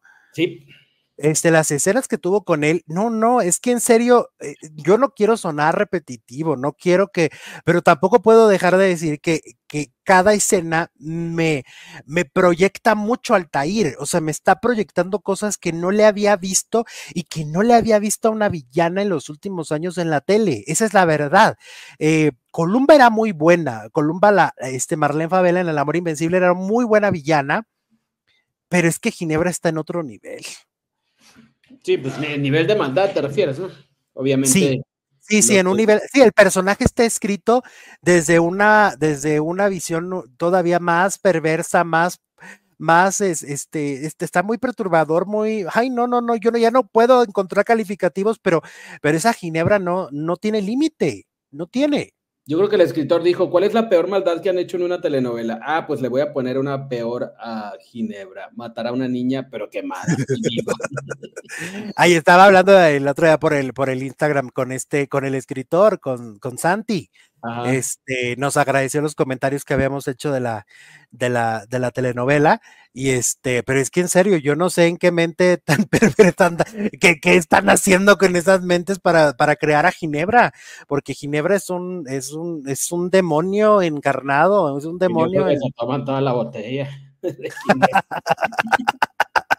y ahora no. mente diabólica.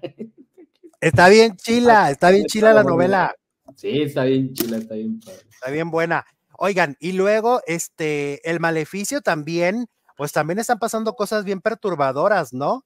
Está este pasando lo peor del maleficio ya. Ya viste que al padre, ay, mira, yo tenía razón, ya es hijo de Bael, el padrecito, el segundo a bordo, pues. Ah, sí, sí, sí. Sí, sí, sí, ya, ya al Eduardo lo, lo agarraron por el miedo, ¿no? Sí, qué miedoso nos salió, ¿eh? Ay, sí, viejo cobarde. Ay, cobarde faldilludo ese. Pues y, oye, pero qué fuerte lo de, lo de, lo de Vicky. Lo de Vicky y Jorge, sí, claro. Sí, que hoy se va a enterar el hermano. Hoy Raúl se va a enterar lo que le hizo a Vicky, hoy se lo va a decir. Yo ya vi el promo y, y sí está bien, está muy bien y eh, eh, Sofía Castro en estas escenas está conmovedora, está bien la actuación, no sobreactuada, está, está bien, ¿eh, Sofía? Yo creo que Sofía no le va a hacer caso a Garcini porque, porque eh, la siento en otro tono. Sí, sí, cierto, sí llega a conmover en algunos momentos. Sí, y, y, toda la novela ha estado como en un tono actoral distinto, pero bien. O sea, me refiero que ella está muy bien. En cambio, por ejemplo, yo no sé si Adrián Dimonte este, sí le, sí le hace mucho caso a, a Garcini, porque qué mal actor, ¿eh? O sea, muy sobreactuado este Adrián Dimonte. ¿No será que tendrá un coach ahí a su lado, Sofía Castro, y le dice, mira, no le hagas caso a esto, tú vas a actuar así? Lo que pasa es que Sofía trae otra escuela. Eh, ella, eh, pues mira, tuvo eh, ahora sí que desde el privilegio, desde el privilegio, se pudo ir a estudiar a otros lugares, a otros países y trae otra técnica de actuación. No trae técnica de actuación de los actores de Televisa, los del SEA, con todo respeto, con toda paz, con toda tranquilidad, pero sí viene con otro, como, pues como muchos que se han ido a estudiar al extranjero y sí se les nota que vienen con bajo, o sea, actúan diferente desde, no porque la esté comparando, sino voy a mencionar gente que ha estudiado el extranjero como un Angélica Aragón, ¿no? Este, que traen otro método actoral. Entonces, en este caso, Sofía trae otro método actoral y se nota, porque, porque sí lo está haciendo muy bien. Ayer que te empieza a mostrar los, los golpes, cómo, te, la, la, mm, expresión corporal que hace es, es muy estremecedora, porque en realidad sientes empatía por ella de decir, pobre chava, no merecía lo que le está sucediendo. Pues no. No, sí está padre. Y el niño también, ¿eh? El niño como que le adivina todo, ya se está haciendo un bailito, ya trae a todos en friega en la casa. Sí, se Oye, que ya va a encontrar las cosas, ¿no? Ya va a encontrar las cosas que están buscando de Bael. Pues, pues ¿quién las escondió o qué?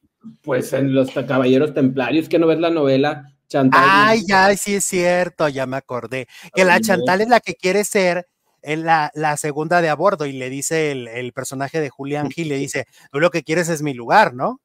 Exacto. Ajá. Oye, no, muy bien. pero eh, si es inteligente le va a decir, sí, quiero tu lugar, pero quiero que tú seas, que subas de escalón o algo así.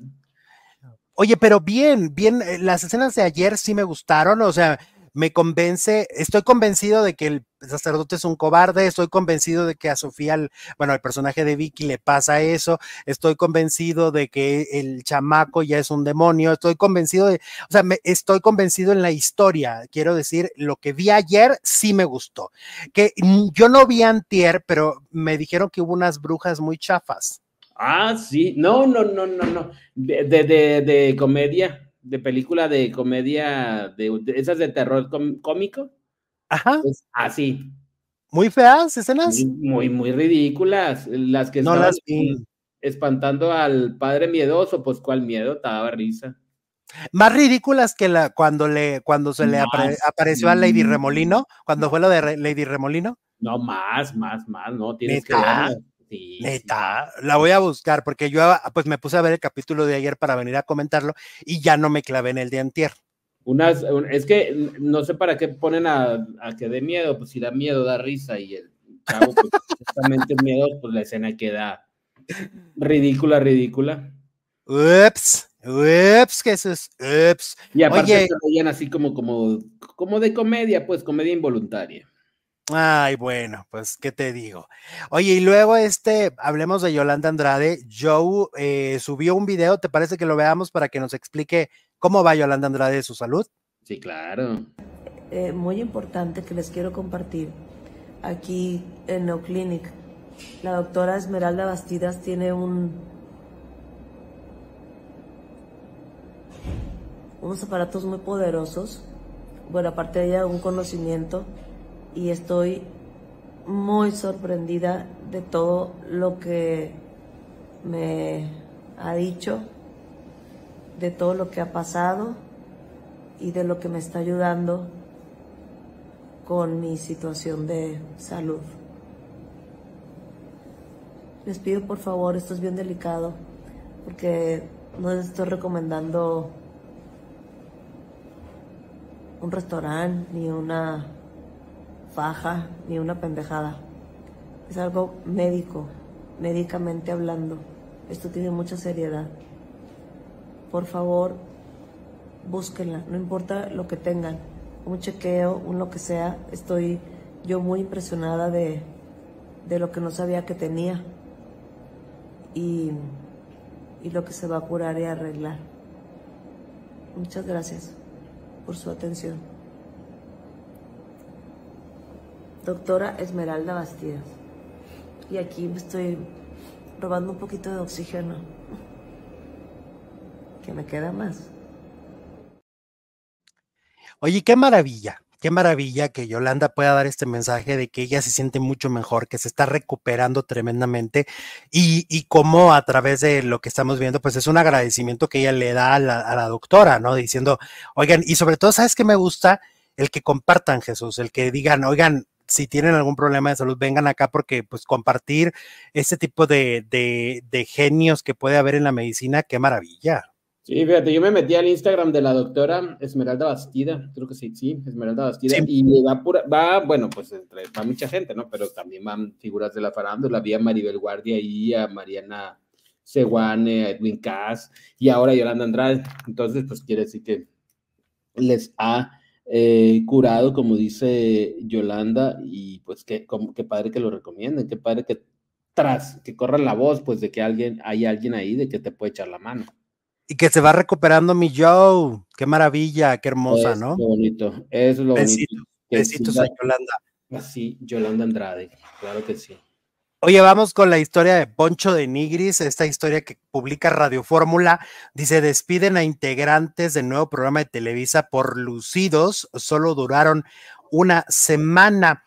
Eh, el conductor principal del proyecto es Poncho de Nigris y Marisol González, ¿no? Ellos son los conductores. Y en dicho programa, equipos de, eh, había equipos de la audiencia debían enfrentarse a Fernando Carrillo, Candela Márquez y otro invitado VIP en una serie de desafíos de destreza física y mental. Las grabaciones iniciaron el pasado 9 de febrero y tan solo una semana después hubo dos bajas, pues según una cuenta dice que Poncho de Nigris pidió la salida de sus compañeros que buscaban sobresalir más que él, que es el conductor principal. Corrieron a Fernando Carrillo y a Candela del programa Vence a las Estrellas, del cual Poncho y Marisol son los conductores principales. Eh, de acuerdo con lo dicho, se estuvo quejando eh, Poncho de que Candela se metía en sus diálogos y buscaba mucho protagonismo, al igual que Fernando Carrillo quería protagonismo y aparte se quejaba mucho a cuadro, todo un divo. Ellos eran los co-conductores y pues a Poncho también le gusta el protagonista y no soportó. Entonces, ¿eh? ¿Le gusta el protagonista? ¿Cuál protagonista? Le gusta el, el, protagonismo y no soportó, así que se quejó tanto que decidieron despedirlos. Corrieron a Fernando Carrillo y Candela Márquez. Oye, Candela Márquez la trae volteada porque te acuerdas que también la corrieron de la obra de la Queen por andar ahí chocando carros con Pablo Montero y con Cristian de la Fuente. Pues es que no entienden que al trabajo no se va a chocar carros ni a robar protagonismo, se va a portar bien y a portarse de manera profesional, pero pues bueno.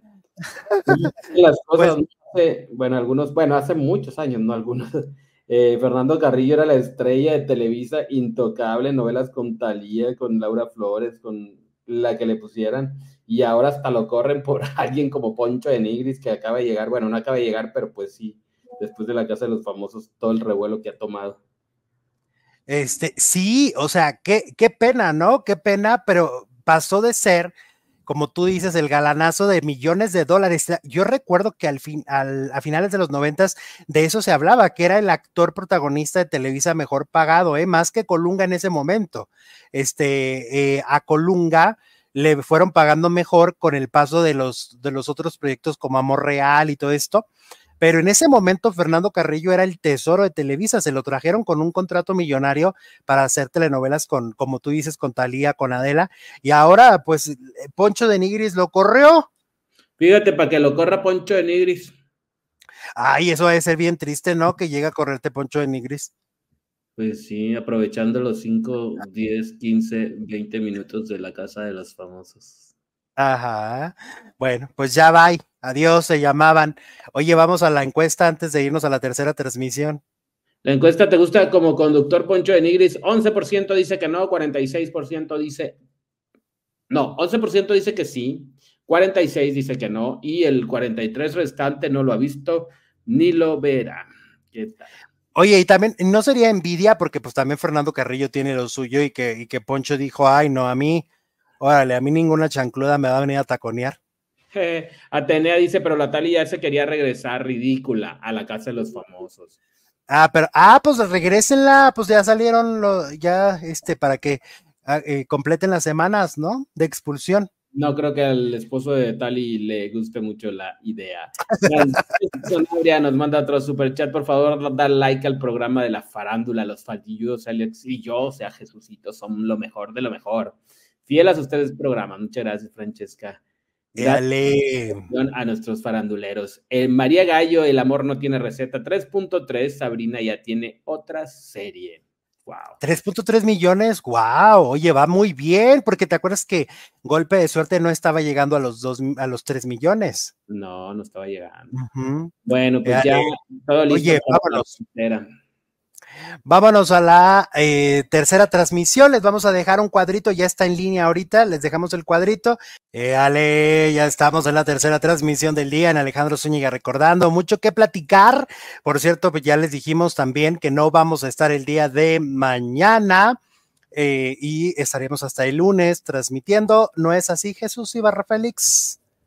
Así es, Alex. Mañana no vamos a estar, pues porque vas a estar volando, vas a estar en las alturas a esta hora. Entonces, pues imposible, pero el lunes aquí estamos con toda la actitud como siempre. Muchas gracias por acompañarnos. Bienvenidas, bienvenidos. Oye, vamos a empezar a hablar de este tema. Pues bueno, hemos, estado comentando todo lo que sucede con Daniel Bisoño, las declaraciones, por ejemplo, tan conmovedoras de Adal Ramones, ¿no? Adal eh, sí se conmueve mucho Adal lo aprecia mucho, dice que le debe un proyecto muy importante que se está concretando. Adal parece que trae muchos proyectos en plataformas y que uno de esos proyectos fue idea o, gracias a Daniel eh, se, se vuelve realidad, ¿no? Entonces, ahora que le preguntan sobre la salud de, de, Bisoño, pues obviamente él se conmueve y dice, yo lo quiero volver a ver, lo quiero ver sonriendo, lo quiero ver feliz y, y, y de verdad es que la, la la mm, reacción de Adal, yo creo que es de mucha gente que lo quiere. Seguramente al interior ahorita de la obra de teatro de Lagunilla, mi barrio, debe haber en, en, Camerinos una sensación de nos está faltando alguien importante, porque además Daniel es productor de esa obra de teatro también y seguro Albertano y los Mascas que han trabajado tantos años con él, ¿no? Yo fíjate que me acuerdo, y tú la, tú viste esa obra, ¿no? Cuando la obra de a, Oscuras me da risa, recordarás que ahí estaba Raquel Vigorra, todavía les tocó trabajar ahí. Ellos dos se volvieron muy amigos en televisión azteca e hicieron muchos proyectos juntos, en tele y en teatro. Sí, me acuerdo, pero no me acuerdo que estuviera Daniel Bisoño. Sí, era su marido. Ok. Era su marido. Benito Castro. Albertano. El, macaco y Raquel Vigorra. Exacto, él era el marido de Raquel Vigorra y luego hicieron también antes de eso el Tenorio, el Tenorio cómico. Ella llegó a ser Doña Inés. Eh, cuando el Tenorio todavía tenía mucho éxito. Y luego en televisión hicieron eh, eh, Raquel y Daniel, un programa específicamente para ellos que tuvo muy corta duración. Y, mucha gente, y que no funcionó, claro. Y mucha gente, pues no sabe qué pasó. Mucha gente también se quedó así como de, bueno, pues eran amigos y luego ya no, pero pues la historia es, es, completa, es, es la, la, historia es compleja, perdón. La historia es bastante rara porque aparte como que cada uno tiene su versión y al tener cada uno su versión, pues no sabemos cuál es la verdad absoluta, ¿no? Porque mm, por un lado se dice que cuando empiezan a salir estos revistazos, estas publicaciones de la vida de Daniel Bisoño, cuando empieza su proceso de divorcio de su más reciente mujer, que era Cristina, ¿no? La mamá de Micaela, empiezan a, a publicar semana con semana en TV Notas empiezan a decir, no, es que pasó esto, es que la relación ya estaba muy complicada porque Daniel le ponía el cuerno, es que se están peleando por esto, por lo del dinero, pero por aquello. Y empezaban a salir detalles muy íntimos, muy, muy de un círculo muy cercano, ¿no?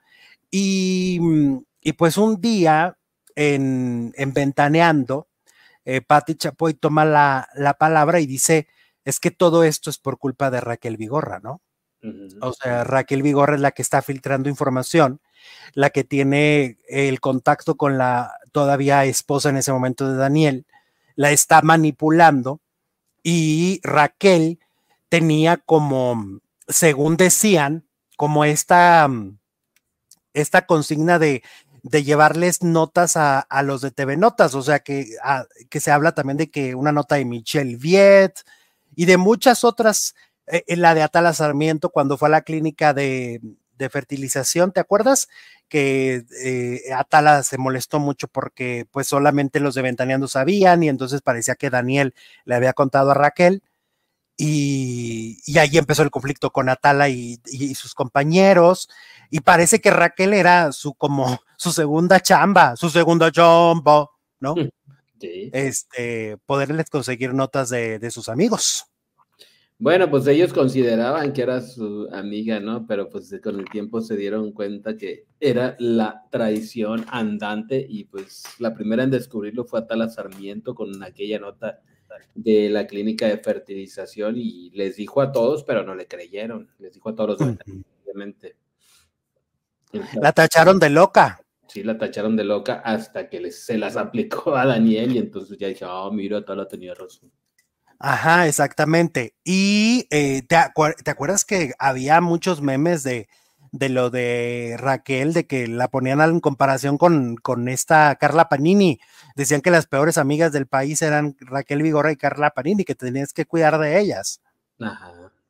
Sí, se empezaron a decir tantas cosas de, de, la reputación de, de, Raquel. Raquel, además, lo debes recordar, no se defendió. O sea, Raquel no se defendió. Pasó el tiempo. Me acuerdo que sacó un video y luego lo bajó y luego pasó mucho tiempo y luego ya salía y lo contaba como anécdota.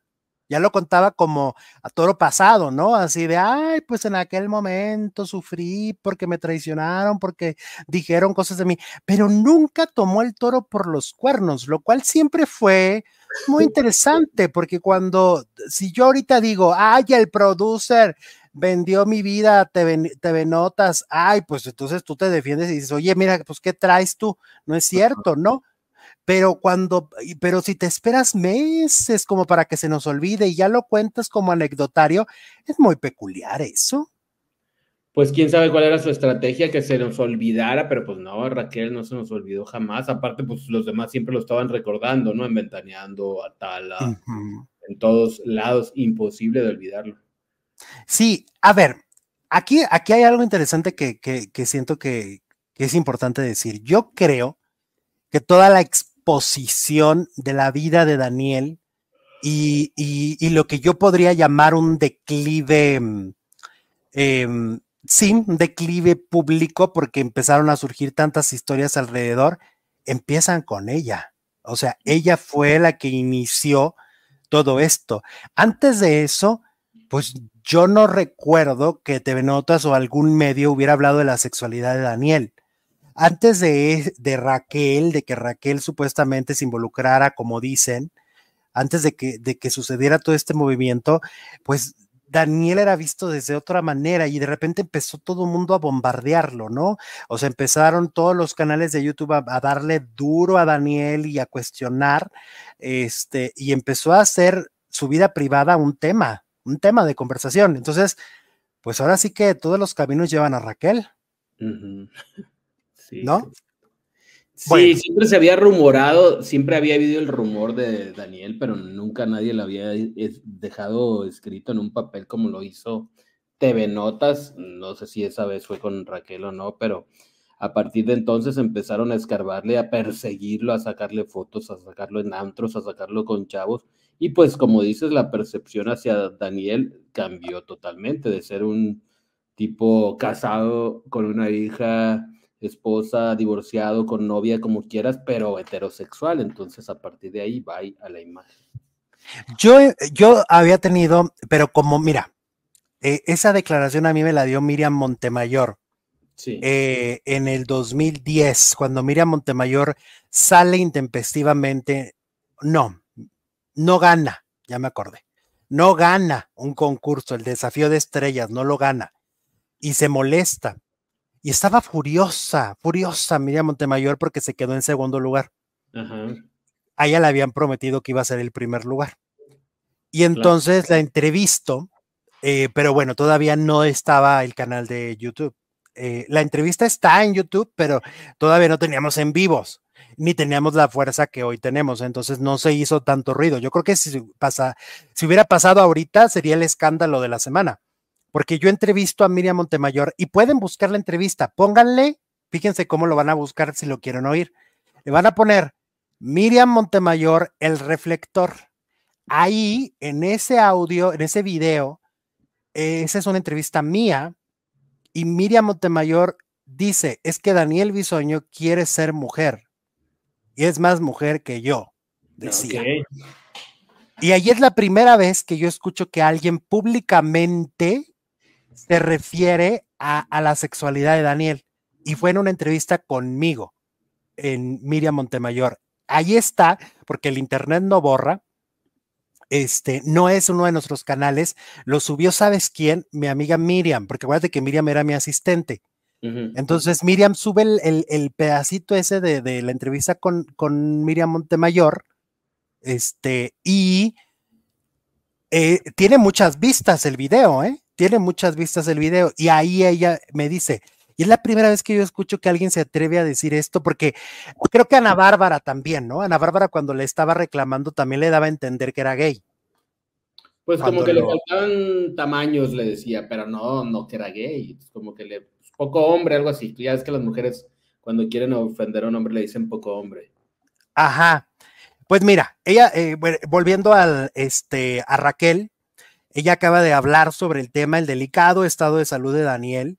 Dijo, ya le perdí la pista, le deseo que su salud mejore y que salga adelante porque tiene una niña chiquita, tiene familia. Cuando oigo este tipo de noticias, deseo que salga adelante. No tengo noticias de su estado de salud ni nada porque no tengo contacto y la gente allegada a él tampoco dice, entonces no se sabe. En Ventaneando maneja la información como ellos consideren. He visto notas de zafarranchos, no sé cómo se pongan de acuerdo en ese programa, si él no quiere que se diga o no se sepa, lo que hablábamos en la primera hora, ¿no? Que Ventaneando ya no es la fuente oficial. Dice si está pasando por momentos de, salud graves o no graves, porque no sabemos lo que sea que esté pasando, que la libre y que salga adelante. Lo demás es el dime y direte. No estoy al pendiente, no tengo contacto con gente allegada a él, ni mucho menos. Ya no tenemos amigos en común. No es un nombre que mencionamos alrededor de nosotros, pero por el cariño. perdón, que existió en su momento. Deseo que le vaya bien y que salga adelante. Así que esa fue la declaración de Raquel Vigorra respecto a si convive o no, sabe o no lo que está pasando con Daniel. Pues sí, no tiene, no tiene comunicación y al parecer pues no convive en el círculo, o sea, en el medio. Es decir, que ni con la ex de Daniel convive, aunque son vecinas. No, ya no. No, porque acuérdate que a raíz de que Daniel da la nota, porque la, la exmujer de Daniel, que se llama Cristina, la madre de su hija, Micaela, eh, se lleva muy bien con Daniel y es la que está al pendiente de Daniel, es la que lo lleva al hospital. Todas las veces que ha ido al hospital es la que lo llevó y es la que está ahí como de guardia y es la que está haciendo cargo de todo, la, de toda la, entre ella y el hermano Alejandro. Entonces. aparte no iba a convivir con una archienemiga de Daniel, pues Daniel es el proveedor de su hija, el papá que está presente y pues como dice, se llevan bien, pues no, no cabe una relación con Raquel Vigorra. No, pues yo creo que no. Yo creo que no va a haber este ningún vínculo entre ambas ya, ¿no? Porque pues ella era aparentemente, porque pues nunca tampoco se pudo comprobar, pero, porque es muy difícil de comprobar. O sea, es muy difícil de comprobar que Raquel haya sido la, la fuente de información para TV Notas. Eso tendrían que romper los, los tratos y la ética de, de, quien fue el director en ese momento de la revista y el reportero.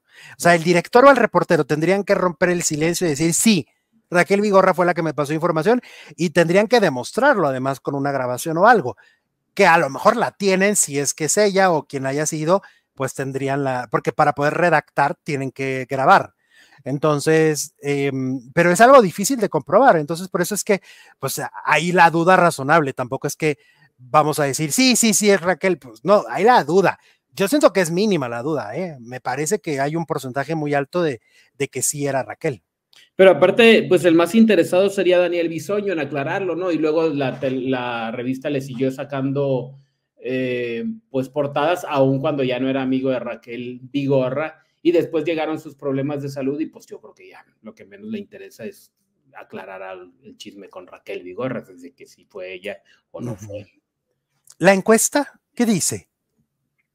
La encuesta dice, ¿crees que Raquel Vigorra sí traicionó a Bisoño? El 67% cree que sí, el 33% dice que no. Y muchas gracias a, nuestros patrocinadores de hoy, Felipe Rubio, Victoria Ramos, Luisito Landeros y Patti Hernández, que nos mandaron super chat, así como a todos los que están en el chat.